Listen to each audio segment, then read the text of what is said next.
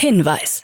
Startup Insider übernimmt keinerlei Haftung für die Richtigkeit börsenrelevanter und unternehmensbezogener Daten.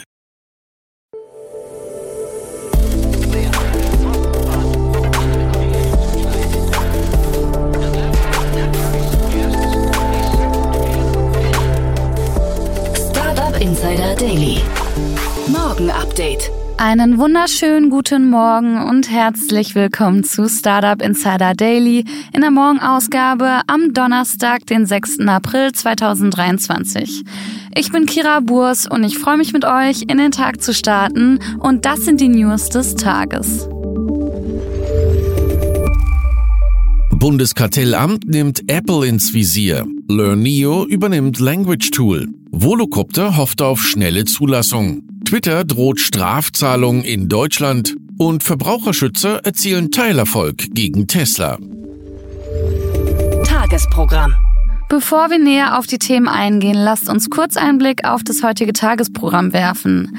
Nach dieser Morgenausgabe geht's nämlich weiter mit Investments und Exits, wo wir Olaf Jacobi von Capnemic als Experte zu Gast haben und er mit Jan über die Finanzierungsrunden von Ubik und Sinos spricht. Um 13 Uhr geht's weiter mit einem Interview mit Gloria Bäuerlein zu ihrem neuen Fonds und um 16 Uhr gibt's ein Interview mit Magnotherm. Dazu aber später mehr nach den Nachrichten gelesen von Frank Philipp.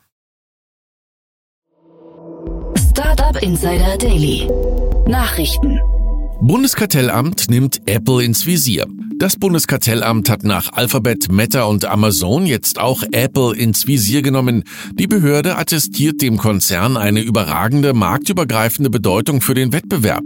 Daher werde das Kartellamt Apple nun unter eine verschärfte Wettbewerbsaufsicht stellen. Präsident Andreas Mund erklärte, dass Apple aufgrund seiner wirtschaftlichen Machtposition unkontrollierbare Verhaltensspielräume habe, die dem Wettbewerb schaden könnten. Er verwies hierbei unter anderem auf das Ökosystem rund um das iPhone und den App Store. Apple verfüge über marktbeherrschende oder zumindest marktstarke Stellungen. Unterdessen muss Apple eine weitere Niederlage einstecken. Vor Gericht unterlag der Konzern dem Trompeter Charles Bertini im Streit um den Markennamen Apple Music. Apple startete seinen Musikstreaming-Dienst 2015, während Bertini den Namen Apple Jazz bereits seit 1985 für seine Live-Auftritte und seit Mitte der 1990er Jahre auch für seine Tonträger verwendet. Bertini sah eine Verwechslungsgefahr und klagte erfolgreich gegen die Anmeldung des Namens Apple Music durch Apple. Der Konzern könnte nun Berufung einlegen und vor den US Supreme Court ziehen. LearnNeo übernimmt Language Tool. Das amerikanische EdTech-Startup LearnNeo hat das deutsche Unternehmen Language Tool für eine unbekannte Summe übernommen. LearnNeo will mit der Akquisition sein Portfolio an Schreiblösungen erweitern und international expandieren. Das Language Tool Team würde genau in die Investitionsstrategie passen, so Andrew Grauer, CEO von LearnNeo. Language Tool wurde im Jahr 2003 von Daniel Naber gegründet. Heute kommt die multilinguale Schreibplattform auf rund 60.000 zahlende Abonnenten. Volocopter hofft auf schnelle Zulassung. Der deutsche Flugtaxihersteller Volocopter hofft auf eine baldige Zulassung für den Erstbetrieb von Flugtaxis in Europa und den USA. Das Unternehmen gibt sich zuversichtlich, dass die Zertifizierung für kommerziell betriebene Flugtaxis in naher Zukunft erteilt wird. Auch der baden-württembergische Ministerpräsident Winfried Kretschmann gab sich zuversichtlich und sagte, Fliegen kann das Ding, das muss man keinem mehr beweisen. Dieser Teil der Vision ist also erfüllt.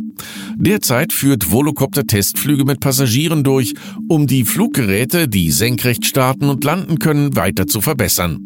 Bei den Olympischen Spielen in Paris 2024 soll die Premiere gefeiert werden. Twitter droht Strafzahlung an Deutschland. Das Bundesamt für Justiz hat ein Bußgeldverfahren gegen Twitter eingeleitet. Man sehe Hinweise auf ein systemisches Versagen im Beschwerdemanagement. Nach dem NetzDG müssen als rechtswidrig eingestufte Inhalte spätestens nach sieben Tagen gelöscht werden, was Twitter nach Angaben der Behörde in vielen Fällen versäumt hat. Bei Verstößen fallen Bußgelder von bis zu 40 Millionen Euro an. Vergangenes Jahr verhängte die Behörde gegen den Messenger Telegram wegen ähnlicher Verstöße ein Bußgeld in Höhe von 5,1 Millionen Euro.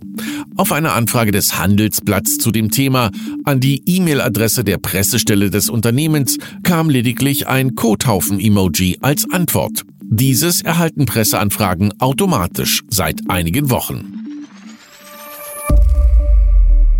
Verbraucherschützer erzielen Teilerfolg gegen Tesla.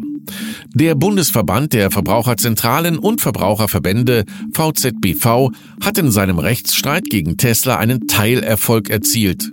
Das Landgericht Berlin hat entschieden, dass der sogenannte Wächtermodus von Tesla gegen Datenschutzgesetze verstößt. Die Verbraucherschützer hatten argumentiert, dass der Modus ohne ausdrückliche Zustimmung des Autobesitzers dessen Persönlichkeitsrechte verletze. Tesla muss die Funktion nun abändern. Auch hat das Unternehmen damit begonnen, im Benutzerhandbuch auf der deutschen Tesla-Website die Kunden zum Wächtermodus zu warnen. Dort ist nun zu lesen, allein Sie sind dafür verantwortlich, alle vor Ort geltenden Vorschriften und Eigentumsvorbehalte im Hinblick auf die Verwendung von Kameras zu prüfen und einzuhalten. In einer zweiten Klage wollte der VZBV Tesla zur Änderung von Aussagen über die Umweltfreundlichkeit seiner Fahrzeuge zwingen. Diese Klage wies das Landgericht Berlin jedoch ab. Der Verband kündigte an, gegen das Urteil in Berufung zu gehen. Globale VC-Finanzierung stark gesunken. Neuen Berechnungen von Crunchbase zufolge haben die weltweiten VC-Finanzierungen im ersten Quartal 2023 76 Milliarden US-Dollar erreicht, was ein Rückgang um 53 Prozent im Vergleich zu den 162 Milliarden US-Dollar im ersten Quartal 2022 bedeutet. Bei Seed-Finanzierungen ist ein Rückgang von 44 Prozent im Jahresvergleich zu beobachten. Bei Frühphasenfinanzierungen sind es 54 Prozent. Finanzierungen in der Spätphase beliefen sich auf insgesamt 43 Milliarden US-Dollar.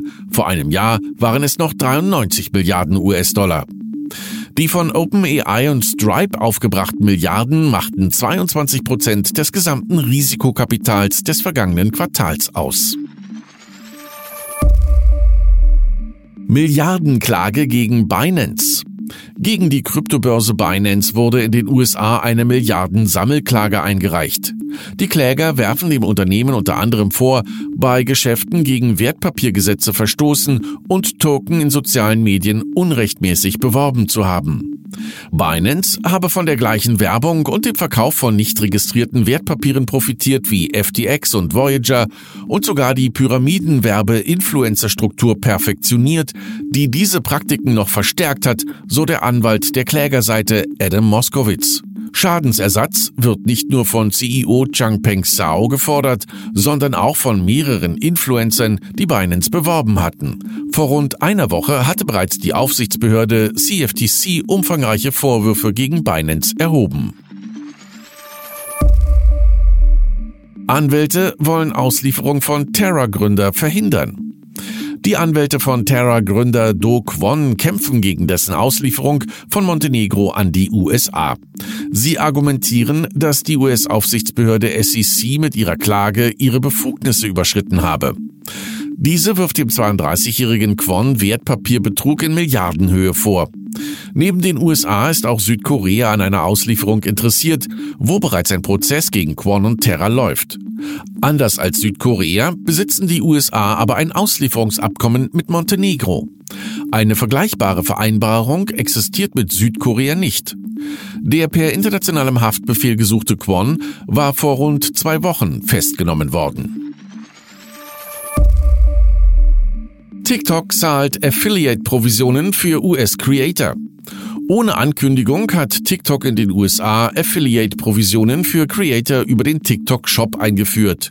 Creator erhalten über das neue Programm eine Provision, wenn sie Produkte in Videos, Livestreams oder auf ihrem Profil erfolgreich bewerben. Verkäufer bestimmen dabei die Provision und können sich mit Influencern abstimmen. Inhalte, die Partnerschaften ermöglichen, sind mit dem Vermerk provisionsberechtigt gekennzeichnet ähnlich dem bezahlten Partnerschaftshinweis, der am Ende von TikToks Werbevideos erscheint.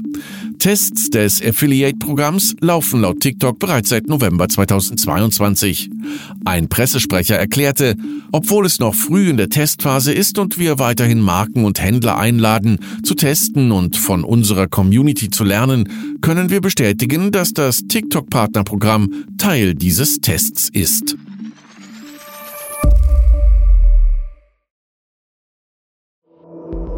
Startup Insider Daily. Kurznachrichten. Das Wiener Biotech Proxygen hat mit der US-Pharmafirma MSD einen Deal über bis zu 2,55 Milliarden US-Dollar vereinbart. Im Rahmen der Vereinbarung bekommt Proxygen eine Vorauszahlung in nicht genannter Höhe und erhält Anspruch auf künftige Zahlungen bis zur genannten Milliardensumme, wenn bestimmte Forschungs-, Entwicklungs- und kommerzielle Meilensteine erreicht werden. Alibaba und Huawei planen die Vorstellung von generativen KI-Chatbots. Demnach arbeitet Alibaba an einem großen Sprachmodell, das in den intelligenten Lautsprecher T-Mall Genie integriert werden soll, während Huawei auf dem AI Large Scale Model Technology Summit den Fortschritt seines eigenen generativen KI-Dienstes namens Pengu präsentieren wird. Im ersten Quartal 2023 sind die Umsätze im deutschen E-Commerce im Vergleich zum Vorjahresquartal um 15 Prozent gesunken. Dabei war vor allem der Online-Modehandel am stärksten betroffen. Der Online-Lebensmittelhandel blieb als einzige Bestellkategorie stabil. In Umfragen gab fast die Hälfte der Online-Modehändler an, in 2023 die Umsatzergebnisse des Vorjahres erreichen zu können. Einer Beschwerde folgend prüft der Datenschutzbeauftragte Kanadas, ob OpenAI, das Unternehmen hinter ChatGPT, unerlaubt persönliche Daten sammelt. In der Beschwerde hieß es, das Unternehmen stehe im Verdacht der, Zitat, Sammlung, Verwendung und Weitergabe von persönlichen Daten ohne Zustimmung. Zuvor hatten bereits Italien und Deutschland Bedenken angemeldet. Das US-Unternehmen Neuralink ist derzeit auf der Suche nach einem Partner, um seine Gehirnimplantate in klinischen Studien am Menschen zu testen. Derzeit befindet man sich in engen Gesprächen mit dem Barrow Neurologic Institute in Phoenix, einem der größten neurochirurgischen Zentren der USA. Unklar ist, ob die Aufsichtsbehörden diese Tests zulassen werden. Und das waren die Startup Insider Daily Nachrichten für Donnerstag, den 6. April 2023. Startup Insider Daily Nachrichten. Die tägliche Auswahl an Neuigkeiten aus der Technologie- und Startup-Szene. Das waren die Nachrichten des Tages, moderiert von Frank. Vielen Dank. Und jetzt zu unserem Tagesprogramm für heute. In der nächsten Folge kommt, wie angekündigt, die Rubrik Investments und Exits. Dort begrüßen wir heute Olaf Jacobi. Er ist Managing Partner bei Capnemic. Und Olaf spricht über zwei Finanzierungsrunden. Zum einen hat das österreichische Startup Ubik insgesamt 4,35 Millionen Euro eingesammelt. Ubik bietet AI-gestützte Services für Flottenmanagement im Shared E-Mobility-Bereich an. Zum anderen hat das niederländische Startup Sinons 10 Millionen Euro erhalten. Sinons ermöglicht Organisationen, Abfälle zu reduzieren, wieder zu verwenden und zu recyceln. Spannende Analysen dazu gleich in der nächsten Podcast-Folge. In der Mittagsfolge sprechen wir dann heute mit Gloria Bäuerlein, Founding Partner von Beyond Capital. Gloria hat sich als Business Angel bereits an 27 Finanzierungsrunden beteiligt und hat nun ihren eigenen Angel Operator Fonds Beyond Capital gestartet, wofür sie 21,5 Millionen Euro eingesammelt hat. Richtig cool. Mehr dazu um 13 Uhr. Und in der Nachmittagsfolge begrüßen wir Timur Siermann, CEO und Co-Founder von Magnotherm. Das Darmstädter Climate Tech hat eine innovative Technologie entwickelt, die eine nachhaltige Kühlung ermöglicht. In einer Seed-Finanzierungsrunde haben sie nun 6,3 Millionen Euro eingesammelt. Mehr zu diesem coolen Startup dann um 16 Uhr. Ja, das war es jetzt erstmal von mir, Kira Burs. Im Startup Insider Podcast ist jetzt erstmal eine kurze Pause und wir starten ab Dienstag, den 11.04. wieder mit dem regulären Programm. Ich wünsche euch schöne Feiertage und wir hören uns dann am Dienstag wieder. Macht's gut!